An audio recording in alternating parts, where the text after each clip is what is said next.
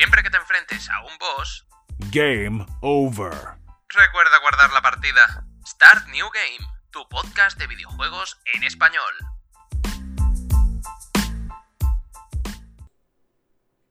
Muy buenas a todos y sed bienvenidos una vez más a vuestro podcast de videojuegos favorito, Start New Game. Y hoy nos toca hablar de uno de los videojuegos que más ganas tenía yo de ponerme a dar mi opinión y haceros un análisis barra crítica barra opinión personal que la verdad me ha gustado bastante. Vamos a hablar de Hollow Knight, un videojuego que me ha llegado al corazón y que sin duda me ha dado unos momentos maravillosos a lo largo de las horas que le he echado. Procedemos a hablar de este videojuego, voy a dar algunos datos para que os pongáis un poco en contexto, ¿de acuerdo? Hollow Knight es un videojuego desarrollado por Team Cherry, ¿de acuerdo? Que fue pues bastante al principio ha, mutado bastante. ¿De acuerdo? Desde una versión eh, que no tenía nada que ver con lo que el juego es hoy en día a la maravilla técnica que, a la que ya pues eh, estamos acostumbrados y se ha sentado perfectamente en nuestras vidas. Eh, fue desarrollado por Team Cherry. tiene como, como compositor a Christopher Larkin, el cual ha generado una banda sonora para este videojuego que realmente te pone los pelos de punta. una cosa increíble. O sea, a mí, a mí me parece genial. Yo escucho la, escucho la banda sonora, me la pongo muchas veces en YouTube, en una lista de reproducción, y es que es maravillosa. Y este videojuego además fue publicado el 24 de febrero de 2017 para PC Después, el 12 de junio de 2018 para Nintendo Switch, el 25 de junio de... Eh, perdón, 25 de septiembre de 2018 para Xbox One y PlayStation 4. Este videojuego es increíble, gente. Eh, ¿Qué género es este, este Hollow Knight? Este juego se, puede, se califica como Metroidvania, ¿de acuerdo? Para los que seáis ya un poco entendidos en el tema, un Metroidvania básicamente es la unión de los de los videojuegos de tipo Metroid y los Castlevania, en el que tienes que ir recorriendo escenarios de manera lateral en 2D, pero con muchos elementos de backtracking y mucho, mucha historia que hay de por medio para conseguir ciertas habilidades, ciertos ítems que te permiten avanzar a un nivel que ya habías visitado pero no podías llegar, etcétera, etcétera. De eso tratan los Metroidvania. Y Hollow Knight cumple esto perfectamente a la, a la perfección. Simplemente. También es verdad que hay mucha gente que dice que Hollow Knight es una versión caricaturesca de Dark Souls. Eh, ¿Por qué dicen esto? Pues sencillo, porque tiene una mecánica que ya es bastante recurrente en muchos videojuegos, que es que cuando mueres eh, dejas como tu alma y los ítems que llevabas eh, detrás de, o sea, justo donde, donde habías muerto y tienes que volver al sitio donde estabas para recuperarlo. Que, oye, está muy bien porque te la tienes que jugar. Los enemigos en Hollow Knight es cierto que tienen un grado de escalabilidad bastante curioso. Eh, que empiezan, pues, lógicamente siendo débiles, aunque tú también eres débil y luego pues va aumentando la dificultad exponencialmente a medida que vas entrando en zonas. Ojo, cuidado.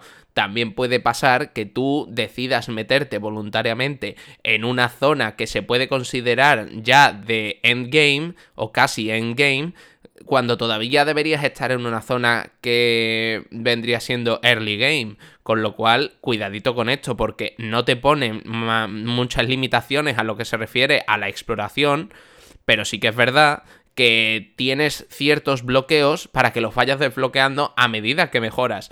Una cosa interesante que hay en Hollow Knight es que no está el típico y clásico sistema de niveles, es decir, tú no vas consiguiendo experiencia, subes de nivel, mejoran tus estadísticas, no. Aquí solo tienes tu barra de vida, eh, tu barra de poder, aquí llamada contenedor de alma, y tu, tu arma, que es un aguijón, y los poderes que vas consiguiendo. Ya está. Eso, eso, es todo lo que tienes armado en, en, el juego. Bueno, y los ítems que vas consiguiendo, ¿no? Vamos a ir desglosando este juego poquito a poco, si os parece bien. Empezamos el videojuego de una manera bastante intrigante, ¿no? Con una cinemática bastante oscura, pero con una música muy intrigante, bastante em, relajada, pero a la vez mm, un poco siniestra, ¿no? Porque te deja entrever como que hay bastante melancolía en el ambiente.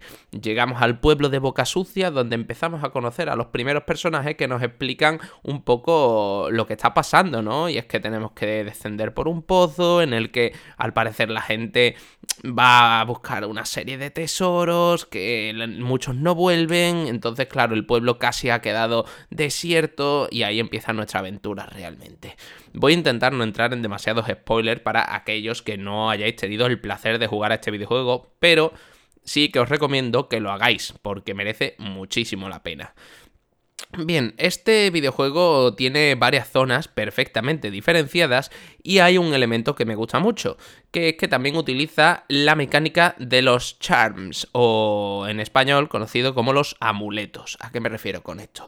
Tú vas consiguiendo una serie de ítems que te permiten adquirir una serie de habilidades, como por ejemplo que puedas hacer, puedas hacer eh, que con un simple golpe recuperes más alma, o mm, que los poderes que utilice hagan el doble de daño, este tipo de historias, ¿vale? Entonces te da mucho juego o que aumente de manera temporal tu número de vidas para a lo mejor quieres hacer quieres tener más posibilidades de vencer a un jefe y necesitas más vidas para hacerlo.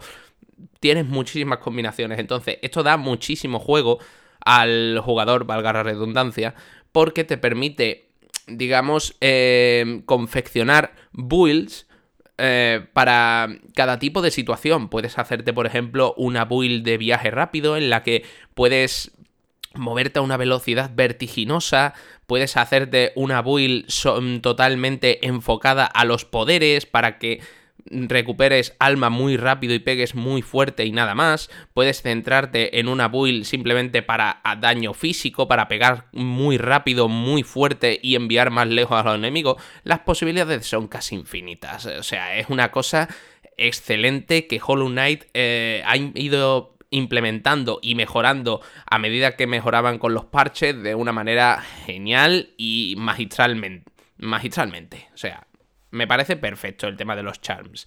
Sí que es verdad que no estaban todos los charms que había al principio, los fueron añadiendo charms nuevos eh, a medida que iban, por ejemplo, introduciendo los DLC, que ahora también hablaremos en otro tema aparte de los DLC, que me parece bastante curioso. Y sí que es verdad que hay una parte también que hay que tocar sí o sí, que es el tema historia. Lo iremos tocando todo, ¿vale? Este, este podcast va a dar para largo, porque este juego es que me parece genial y, o sea, sublime. Podría tirarme un día entero hablando de este videojuego y de todas las cosas buenas que tiene, pero también hablaremos, por supuesto, de las cosas malas. O sea, eso no lo dudéis, que también vamos a hablar de las cosas malas. Bien, vamos a seguir hablando un poquito. Eh, ya, como os he comentado antes, eh, sabemos que es un Metroidvania, entonces, ¿qué pasa? Tenemos que ir descubriendo el mapa. Para descubrir el mapa necesitamos, eh, lógicamente, un mapa.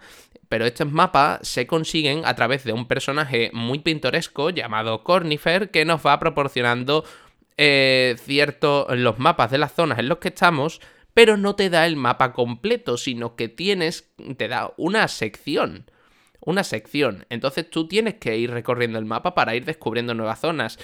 Y no basta con descubrir las zonas, porque para tú, digamos, actualizar ese mapa, ese mapa no se va actualizando a medida que tú te mueves, sino que tienes que sentarte en los checkpoints o puntos de guardado, que en este caso se pueden visualizar en forma de bancos, en los que te sientas, guardas partida y el mapa se actualiza. Pero para ello necesitas, por ejemplo, eh, volver a, primero, después de conseguir una cantidad de monedas, que en el caso de Hollow Knight se llaman Geo, volver a, a, Boca Sucia, comprar lo que es la pluma, si no recuerdo mal, creo que se llamaba, sí, creo que era la pluma, para poder ir, digamos, eh, dibujando y actualizando el mapa. Entonces, eso ya te permite, digamos, actualizar las zonas. Eh, tener el mapa de por sí no sirve. Tienes que actualizarlo. Pero eso es divertido porque al final te das cuenta de que un tema muy recurrente en Hollow Knight es decir, oye, voy a ponerme a explorar el mapa completamente para ver si me he dejado alguna zona en la que todavía no he entrado, un pasillo, una puerta, una pared oculta, porque esa es otra, hay paredes ocultas y están muchas veces tan bien escondidas que no te das cuenta que son paredes ocultas, pero son destructibles. Entonces muchas veces el jugador, la primera vez, por ejemplo, como me pasó a mí, yo no tenía ni idea de que había paredes ocultas. Hasta que dio la casualidad de que en, medio de mi primera partida, pues em, le estaba dando golpes a una pared sin ton ni son y rompí una pared y, dice, y dije, ostras, eh, una pared oculta, o sea, un camino secreto. Y digo, ¿habrá más?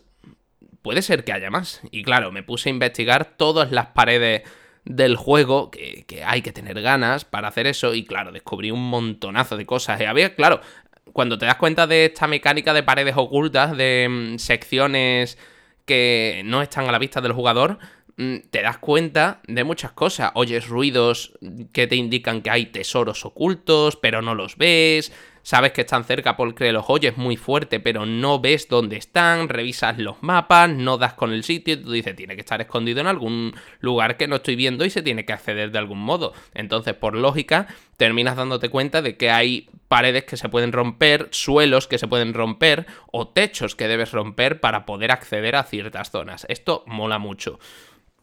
Em, está muy bien porque eh, obliga al jugador a pensar, no es simplemente ponerte a recorrer los escenarios, que por cierto son preciosos, los escenarios son preciosos y los acompaña la música de Christopher Larkin, que va totalmente acorde a cada tipo de escenario, ¿de acuerdo? Tenemos escenarios eh, de, de todo tipo del mundo, del mundo de los insectos, ¿vale? Tenemos desde escenarios en plan, por ejemplo, como de setas, todo, todo, mm, todo como si fueran hongos, eh, setas, es un escenario bastante chulo. Otro escenario que está lleno como de medusas eléctricas que están flotando en el aire. Eh, tenemos también un escenario que es uno de los más tétricos del juego que se llama Nido Profundo, que es eh, básicamente el reino de las arañas.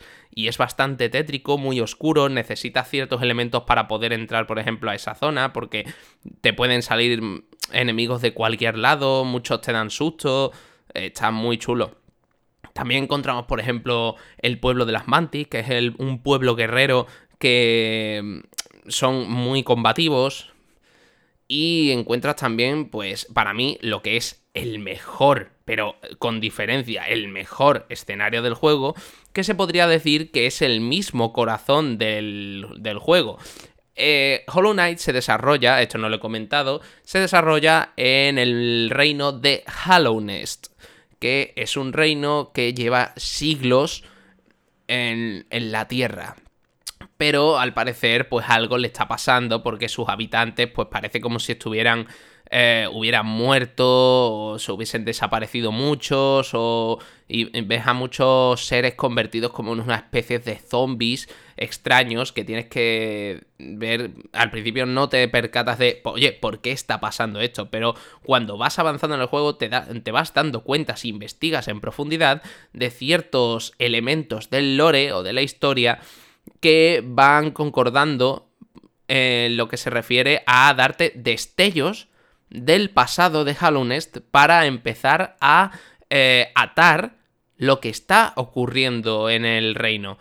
Es muy interesante porque la historia es mucho más profunda de lo que parece. Hay tantos elementos de historia ocultos que te dejan entrever lo que ocurre que nunca terminas de entrazarlo todo. Al final consigues entender el motivo principal por el que estás ahí como jugador, cuál es tu misión, qué es lo que tienes que hacer, quién es el jefe final y cuál es tu objetivo. Eso lo comprendes pronto.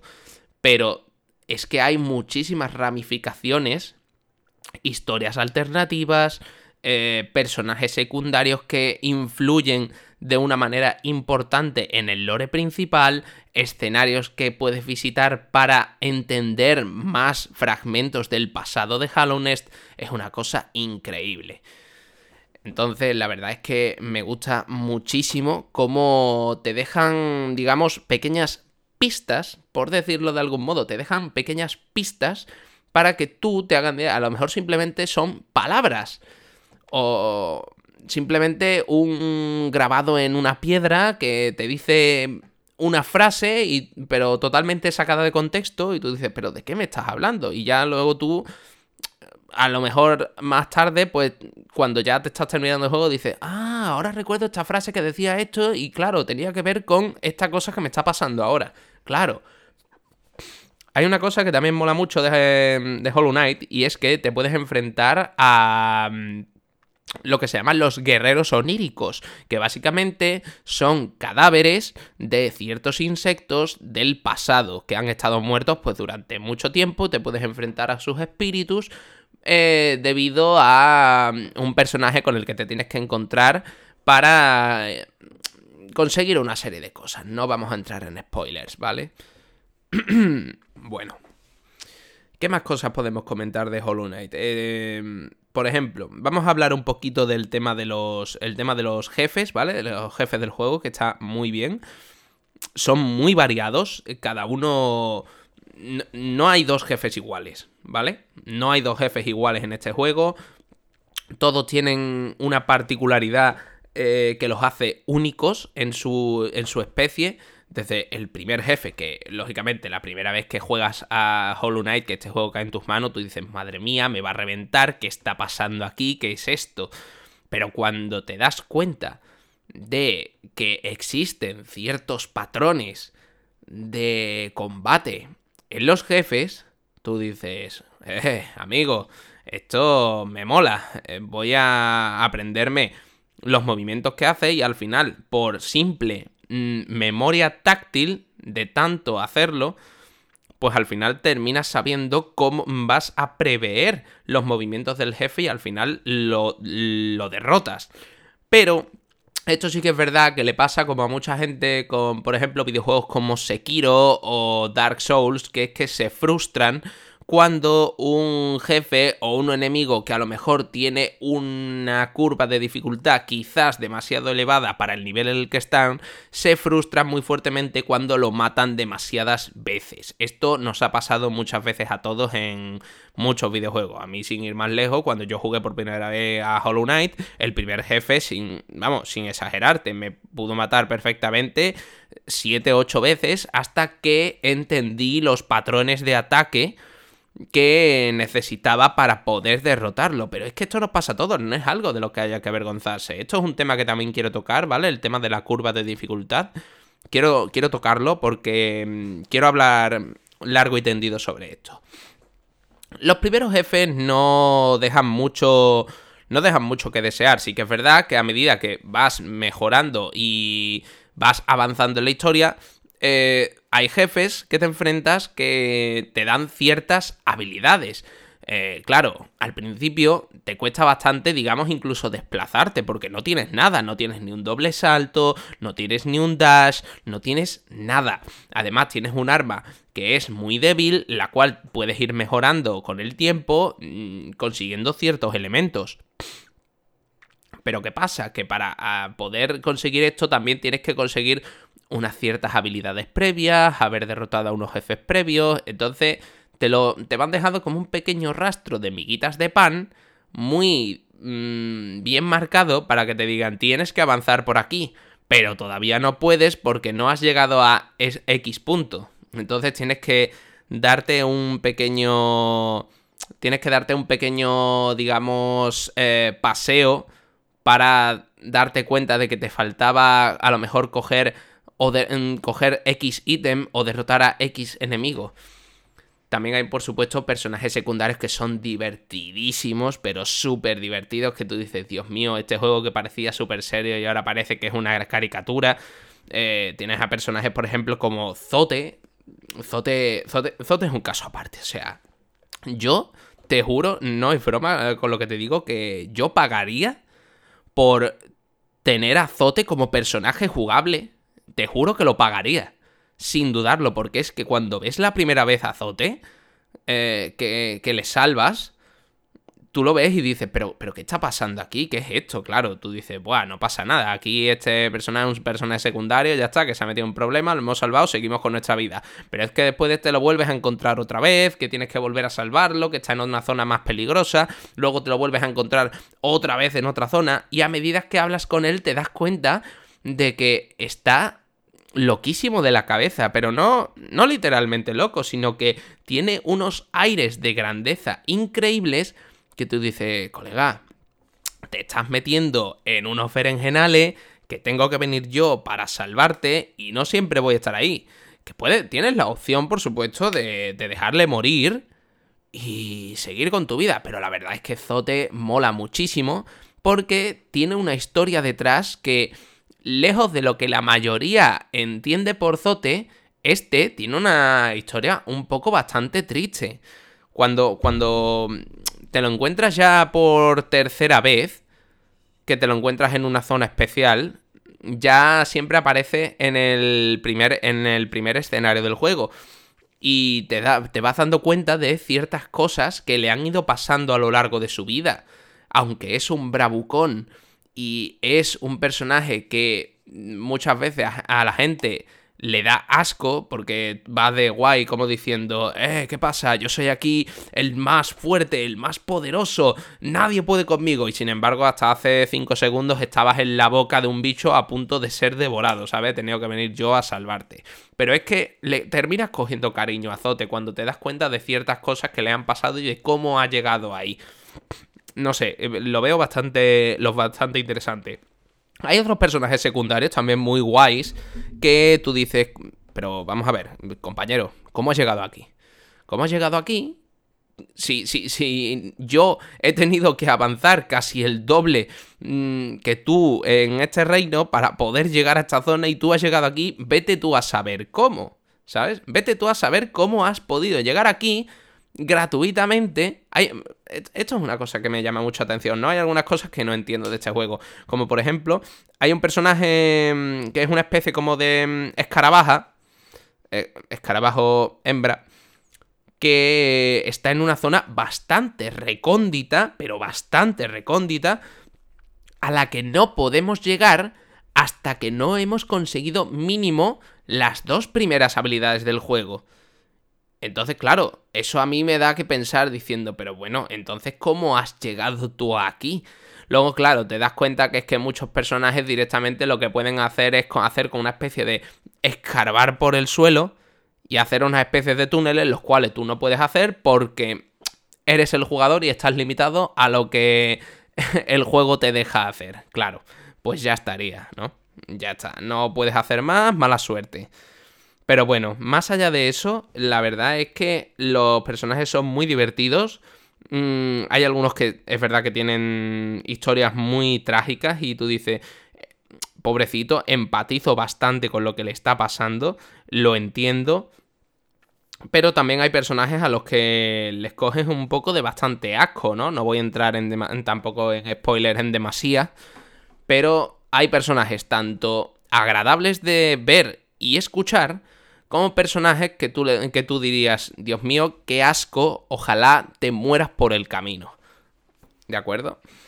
Em, otro mm, volvamos al punto que, que, estaba hablando antes, que era el tema de los jefes. El tema de los jefes, eh, la verdad es que me resulta muy interesante porque te, te vas dando cuenta. Una cosa de la que yo me di cuenta cuando estaba jugando a Hollow Knight era que, mm, aparte de que lógicamente tenía que aprender nuevos patrones de ataque con cada nuevo jefe a que me iba enfrentando, ya no era solo el hecho de enfrentarme al jefe, sino que te van dando, digamos, como de una manera metafórica, llaves eh, para continuar averiguando qué está pasando en el reino de Hallownest. Entonces te van dando pistas de la historia, te van dando como eh, acceso a recuerdos por decirlo de alguna manera. Y claro, llega un punto del juego en el que al final empiezas a atar los cabos de una manera y de repente, de repente, se te abre todo un árbol de posibilidades de decir, bueno, ya entiendo qué es lo que está pasando aquí. Pero ahora tengo la opción de no hacerlo siguiendo, digamos, esta hoja de ruta. no sigo la hoja de ruta A, sino que voy a seguir la hoja de ruta B. Y a lo mejor la hoja de ruta B tienes que pasar por cinco escenarios distintos de los que pasarías por la hoja de ruta A. Entonces se te abre un mundo de posibilidades increíbles y ojo cuidado, porque no solo eso, porque cuando terminas tu primera partida en Hollow Knight, te das cuenta de que hay eh, conversaciones, escenas y personajes que si no puedes, eh, no has hecho ciertas acciones en ciertos momentos, no puedes desbloquear ese tipo de conversaciones o frases o personajes. Eh, es bastante curioso. ¿no? Yo, yo me di cuenta después de mi primera partida. Eh, ya creo que voy por la. Eh, creo que voy por la tercera partida de rejugarlo. Porque es que eso es otro tema que vamos a tocar ahora. El tema de la rejugabilidad. es bastante interesante la manera que tienen de ofrecerte una no te voy a decir infinidad de posibilidades, pero una gran ramificación de opciones para que tú elijas, digamos, entre comillas, la manera en la que quieres montar tu historia a lo largo del reino para acabar siempre en el mismo punto, pero habiendo realizado una serie de cosas antes. Está genial y es increíble. A mí me mola muchísimo. Vamos a hablar ahora del tema de la rejugabilidad. ¿Qué os parece? El tema de la rejugabilidad, eh, también conocido como backtracking, es un tema que está muy bien ejecutado en Hollow Knight, ya que siempre tienes que estar visitando continuamente lugares que ya has visitado más de una vez, porque a lo mejor gracias a que has adquirido una nueva habilidad, se te abre un nuevo, una nueva sección de ese escenario en el que ya habías estado cuatro veces, pero no podías alcanzarlo a lo mejor o no podías abrirlo porque te faltaba X habilidad. Y ahora si puedes, resulta que eso escondía a lo mejor un objeto importante que te sirve para una mejora o un personaje que estaba oculto ahí por X motivo. Eh, hay 20.000 cosas distintas. El backtracking que tiene Hollow Knight es cierto que en ocasiones, no siempre, en ocasiones se hace un poco cargante porque te das cuenta de que tienes que ir eh, a lo mejor de un punto A a un punto B cuatro veces para conseguir a lo mejor simplemente un objeto que no te va a dar una mejora increíble, pero te va a ayudar para mm, desbloquear un logro, ¿no? Entonces, ¿qué pasa? Que a lo mejor te puede dar en ocasiones la sensación de... ¿Para tanto... ¿Para tanto esto? No, no lo veo para tanto. No, eh, no sé, por ejemplo, en Hollow Knight tienes la posibilidad, bueno, la posibilidad sí, realmente eh, es algo opcional de salvar a una familia de orugas, ¿de acuerdo? Cuando bajas al primer escenario hay una parte en la que ves como a una especie de padre oruga llorando porque todas sus crías han desaparecido. Entonces, digamos que estos son los coleccionables del juego, ¿no? De cierta manera. Eh, aunque tienen, tienen, tienen una historia bastante oscura y macabra detrás pero digamos que son los coleccionables del juego. Entonces, eh, muchas veces los escuchas. Hay oruguitas eh, a lo largo del juego que están encerradas en unas especies de frascos o urnas de cristal que tienes que ir salvando y cuando los salvas vuelven automáticamente, se meten en la tierra y vuelven automáticamente con el padre oruga. Es bastante curioso y a medida que vas salvando un número determinado de orugas, pues el padre oruga te va dando ciertos premios. Que está muy chulo porque te insta a que las encuentres para recibir premios.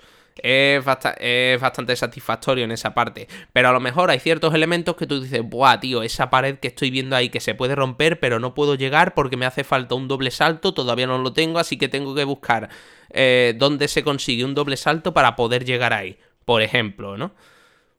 Ese tipo de cosas y luego a lo mejor consigues ese doble salto, consigues llegar a esa zona y ahora resulta que simplemente había un objeto que puedes vender por, yo qué sé, por 500 monedas y no era para tanto y en plan, un poco la insatisfacción de decir, esto no me merecía la pena. Pero bueno, ahí está.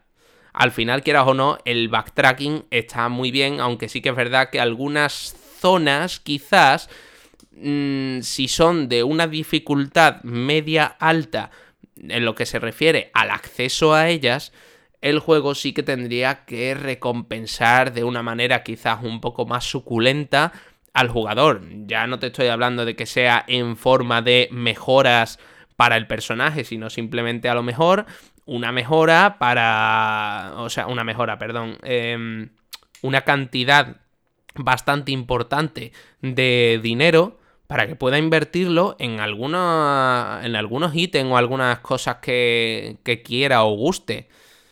Yo lo veo por lo menos así. Vamos a hablar ahora, si os parece bien, del tema de la curva de dificultad, ¿vale? La curva de dificultad de Hollow Knight, esto es un tema que os he comentado antes que quería tocar, ¿de acuerdo?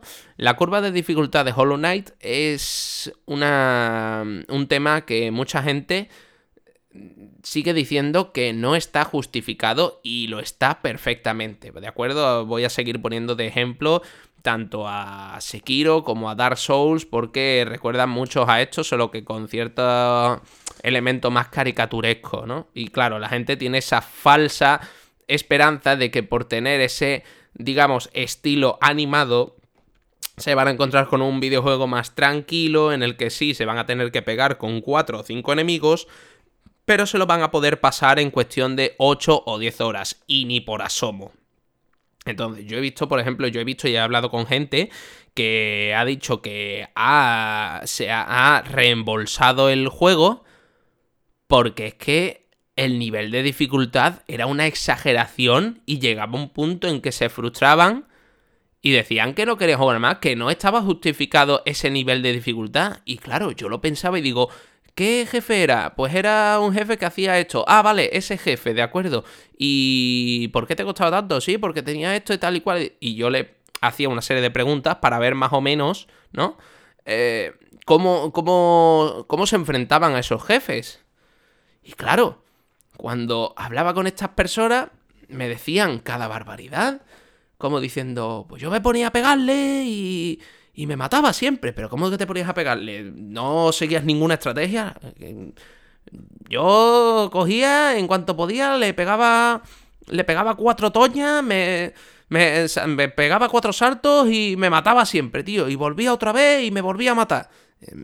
Y yo, claro, diciendo, pero, pero, amigo, compañero, eh, ¿no te ha dado por pensar que a lo mejor eh, este jefe al que te estás enfrentando que no puedes pasarte tiene un patrón de ataque que deberías quizás, quizás eh, observar para saber qué clase de movimientos debes hacer para poder esquivarle y así matarlo? Sí, hombre, me voy a poner yo ahora a aprender patrones de ataque, pero tú estás loco, ¿qué está pasando aquí? Y yo, claro, cuando llegas a ese punto tú dices, ya está, esta persona no está buscando una experiencia desafiante, lo que está buscando es un paseo en forma de videojuego en el que le cuenten una historia, no tenga que comerse demasiado la cabeza y pueda decir, ea, ya me lo he terminado, vamos a por otro. Así no funcionan las cosas. Hollow Knight es un juego en el que tienes que comerte bastante la cabeza para saber eh, cómo enfrentarte a los enemigos. Eh, tienes que aprender configuraciones de amuletos, porque a lo mejor un jefe requiere de un amuleto especial para mm, que le puedas hacer daño, o porque simplemente a lo mejor, em, yo que sé, es un enemigo volador, por ejemplo, entonces requerirías de... Tienes, requieres de una preparación, para ser, mm, para ser claros. Tienes que tener una preparación, llevar una preparación y unas ciertas habilidades eh, para enfrentarte a ciertos enemigos. No puedes ir como un pollo sin cabeza para enfrentarte a todo lo que se te venga por delante o ir pegando toñas a diestro y siniestro simplemente diciendo te pego, te pego, te pego, te mato, te mato, te mato. Colega, que hay enemigos que, que tienen variantes, enemigos que se adaptan, enemigos que son inteligentes. Piensa un poco antes de actuar. Entonces, mucha gente me dice eso, ¿no? Que, que, que tienen una curva de dificultad totalmente eh, injustificada. Y no, perdona que te diga, compañero, la curva de dificultad de Hollow Knight está perfectamente justificada. Empiezas con unos enemigos que lo mucho que te hacen es tirarse hacia adelante. a por ti, a pegarse, a, a arrollarte y a pegarte cuatro toñas y ya está. Y luego te vas dando cuenta que a medida que vas bajando de niveles, bajando me refiero a nivel de mapa, no de dificultad. Cuando vas bajando a niveles inferiores, te das cuenta de que el patrón de ataque de los enemigos está empezando a ser más, más preciso. Utilizan técnicas, utilizan movimientos que son propios de ti. Y tú dices, vale, compañero, tengo que currármelo un poco más porque si no me van a dar por todos lados. Te das cuenta de que hay enemigos ya que, que, te hacen que te hacen parries enemigos que te pueden hacer parries. ¿Dónde se, ¿Dónde se ha visto eso? Pues por ejemplo aquí. O en Dark Souls, por ejemplo, también puede haberlo. Creo recordar, incluso en Sekiro, si no, si no me falla la memoria. Enemigos que te bloquean, enemigos que te esquivan.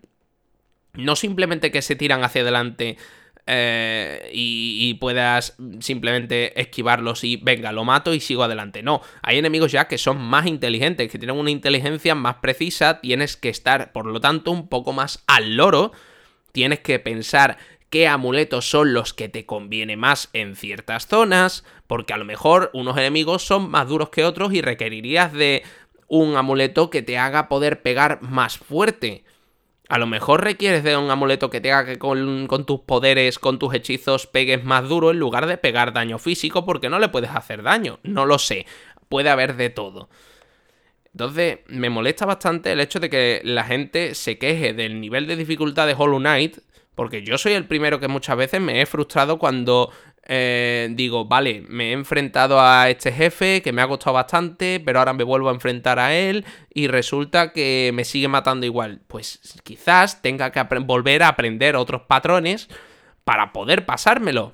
Pero al final yo eso lo disfruto porque es verdad, me frustro y digo, Dios mío, quiero tirar el mando contra la ventana y no volver a jugar a este juego nunca más. Pero al final digo, es un desafío que me está poniendo a prueba, está poniendo a prueba mi paciencia, está poniendo a prueba mis nervios y mi capacidad para aprender, para adaptarme, para mejorar, para evolucionar al fin de, a fin de cuentas. Eso es lo que importa. Entonces, la curva de dificultad de Hollow Knight está perfectamente justificada desde el principio hasta el final. De hecho, puede haber ocasiones incluso que que se descompense un poco, ¿no? Porque hay algunos. Sí que es verdad que hay, por ejemplo, algunos jefes opcionales que no tienes ninguna obligación de enfrentarte a ellos. De hecho, puedes terminarte el juego sin matar a varios jefes.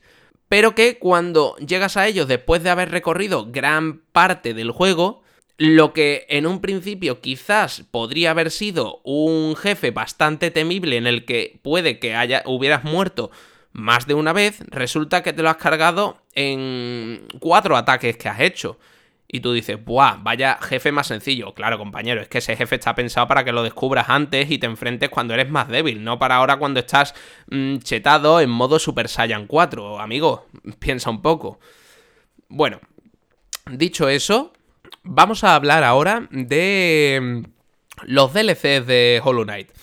Hollow Knight tiene tres DLCs, ¿de acuerdo? Los cuales, por supuesto, están todos incluidos dentro del juego de manera gratuita, integrados y son maravillosos todos. El primero, que fue Life Blood, en español conocido como Sabia Vida. El siguiente que vino, que es eh, The Green Troop, o la tropa de Green, como prefieras decirlo. Y el último, que hubo un poco de polémica, debido al nombre principalmente. Iba a llamarse eh, básicamente un DLC que incluía, digamos, una versión más em, tocha, por llamarlo así, de todos los enemigos del juego, todos, todos los jefes. O sea, un, un, un panteón de jefes. Entonces... Oh, me ahogo, perdón. Este DLC al principio iba a llamarse em, Gods and Glory. Pero resulta que hubo un cierto problema en lo que se refiere a temas de derechos porque ya había un juego que iba a llamarse de manera similar. Entonces decidieron cambiarle el nombre a algo más sencillo y terminó llamándose Godmaster. ¿Qué pasa? Que este DLC mola muchísimo porque Em, te obliga a descubrir ciertos elementos para poder desbloquear el DLC. los DLC los tienes que desbloquear yendo a ciertas zonas y haciendo ciertas cosas previas para poder acceder a ellos. A mí principalmente uno de los DLCs que más me ha gustado ha sido The Grim Troop, porque presenta un reto súper súper desafiante, eh, el enfrentarse a Grim, y la verdad es que me parece genial, o sea, porque te da ese, ese rollo al principio, por, lo menos a mí, me, da como, como que es un rollete así tipo vampírico, y todo, todo muy siniestro, todo con, esos colores que caracterizan al DLC de Green, que tira mucho de rojo y negro, pero que, que mola bastante. Y también te da además pequeñas, pequeños minijuegos o misiones que tienes que hacer antes de poder hacerlo, además que te da unos premios bastante curiosos. A mí me mola muchísimo. Pero, sin duda, también el DLC eh, que más ha partido la pana con Hollow Knight ha sido Godmaster ese, o sea, sin duda, es el que más lo ha partido porque te puedes volver a enfrentar todas las veces que quieras con todos los jefes del juego y con incluso poniéndote handicaps a ti mismo. Eh, con lo cual se vuelve una experiencia ultra desafiante que mola, mola cantidad. O sea, además te da la opción de poder adquirir, entre comillas, eh, un nuevo final, que le da un nuevo sentido quizás a la historia que estás descubriendo ya que tienes, digamos, cubierta, pero te da una nueva visión que te da a entender, pues, ciertas cosas. no, es que no quiero hacer spoiler, ¿vale? Por si alguno no lo habéis jugado, mm, pues no quiero, no quiero incidir en spoilers, por eso estoy siendo un poco evasivo con las palabras, para que no os comáis ningún spoiler de la historia. El, caso es que está, está increíble. Eh, sin duda tenéis que jugarlo porque te, molesta bastante porque te puedes poner handicaps a ti mismo en el que puedes hacer a lo mejor que solo tengas el mínimo de, número de vidas posible, que solo puedas tener que solo puedes tener una sección de poder para poder utilizarlo o que tu arma esté al mínimo de fuerza, cosas de ese estilo. A mí me, me encanta, me flipa y creo sin duda que con este DLC lo han hecho increíble. Ojalá en un futuro metieran otro DLC más eh, con, yo que sé, por ejemplo, lo, he dicho antes, yo pagaría, pagaría por un DLC en el que nos cuenten la historia de Zote y puedas tener a Zote como jugador. Eh, yo, yo lo pagaría encantadísimo. O sea, si tuviera que comprar el juego otra vez, yo lo haría. Porque es que Zote me parece impresionante. O, por ejemplo, eh, hay una zona del juego que es una especie como de coliseo en el que puedes hacer unas pruebas.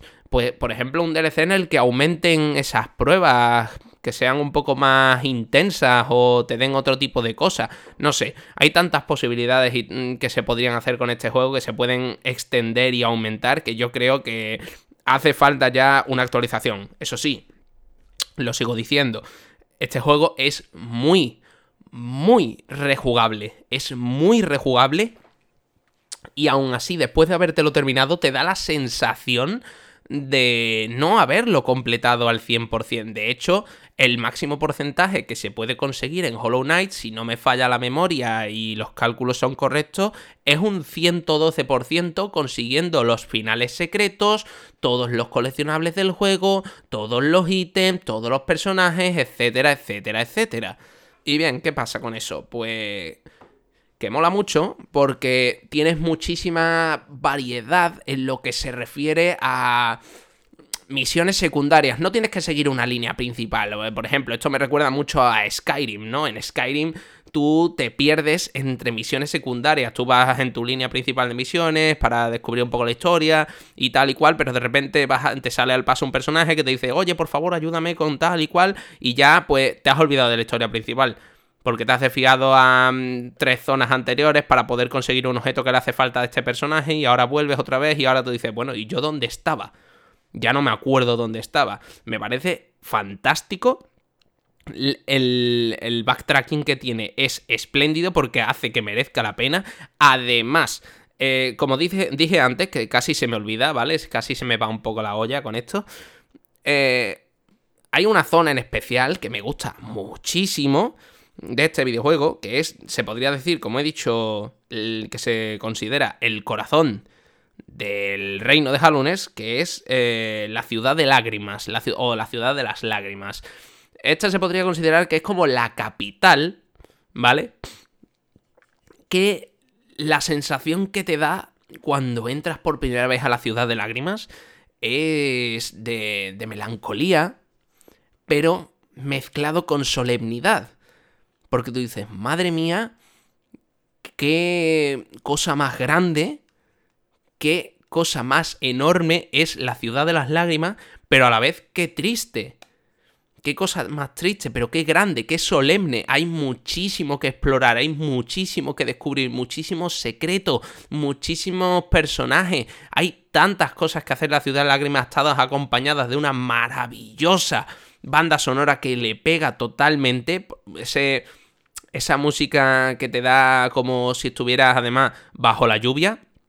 Eh, yo pienso que han dado totalmente en el clavo. Christopher Larkin dio totalmente en el clavo con esta parte de la banda sonora y creo que le hace totalmente justicia porque cada, cada zona tiene delimitada una banda sonora en particular, pero es que lo de Ciudad de Lágrimas es de otro nivel. O sea, es otro mundo.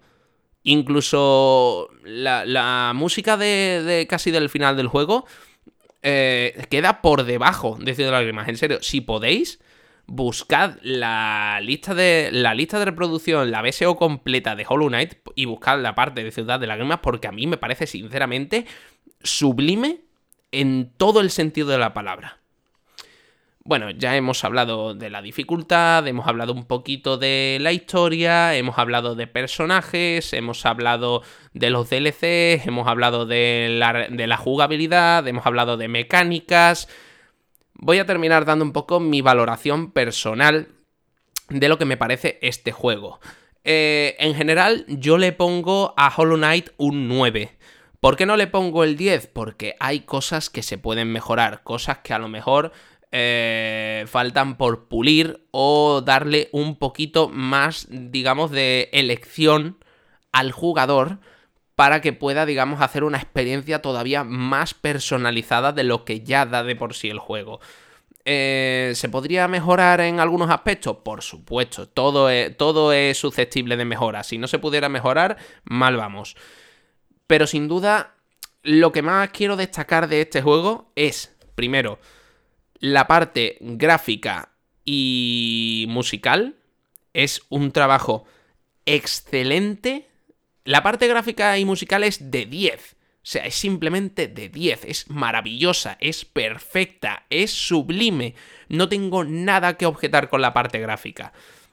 También mola mucho la jugabilidad, tienes mucha variedad donde elegir, con el tema de construirte builds de amuletos y demás historia y tener que ir mejorando también tu arma. Puntos negativos que le pondría. Eh, quizás algunos, eh, algunos personajes no se desarrollan demasiado en profundidad y quedas, digamos, un poco en duda de qué pintan ahí. ¿De acuerdo? Por ejemplo, por ponerte un ejemplo, hay un personaje en la zona de Nido Profundo, que no voy a decir mucho más, pero que tú lo ves y dices, vale, me has contado esto ¿Y qué? ¿Qué, qué, qué, qué, significa esto? ¿Qué quieres decir con esto? ¿Que va a pasar algo más? No, simplemente te cuenta esto y, y ya está. Y es como, compañero, no sé, para esto me... Para eso no me cuentes nada, porque es que eso ya lo he deducido yo.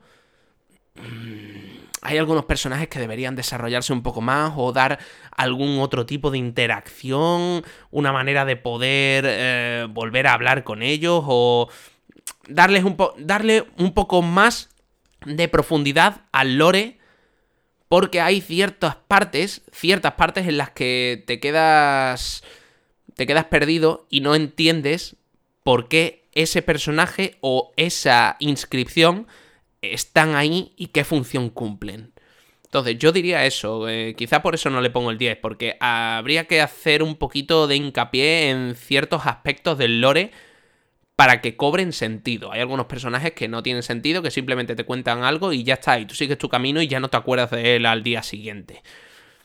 Así que eso, yo le doy un 9 de 10, mm, excelente en todo, hay que mejorar un poquito el tema del lore, pero en general un juego excelente, recomendado. Tema precio, el precio está perfectamente justificado con todo lo que lleva, ya sabéis, lo he repetido hasta la saciedad. Soy totalmente contrario a la política de los DLCs y estos sirven para rellenar lo que es el juego base, pero si es para extender, entonces estoy a favor. Y encima Hollow Knight, Team Cherry los lleva ya incluidos en su juego, los tres DLC, con lo cual el precio está más que justificado, que si no recuerdo mal me parece que está rondando los entre los 10, 15 euros, que es un, un precio ultra competitivo. Y yo estoy más que contento. Además, también con la versión de Nintendo Switch que salió, es fantástico, te lo puedes llevar a cualquier lugar, no tienes que tirar de un PC para jugarlo, lo puedes jugar en portátil cuando te dé la gana y siempre tienes ahí para una experiencia desafiante si quieres entretenerte y no quieres comerte la cabeza tanto como podría ser, por ejemplo, un Dark Souls o un Sekiro. Y nada, gente, hasta aquí este podcast. Espero que lo hayáis disfrutado. Espero que hayáis llegado todos hasta el final. Si es así, por favor, dejadme comentarios para saber vuestras impresiones. Y nada, más que añadir a, a este a este capítulo que hemos estado casi una hora 52 minutazos. Madre mía, parece que he comido lengua hoy. En fin, no quiero entreteneros más. Muchas gracias a todos los que habéis estado atentos hasta el final y nos vemos en el próximo capítulo, gente. Chao, chao.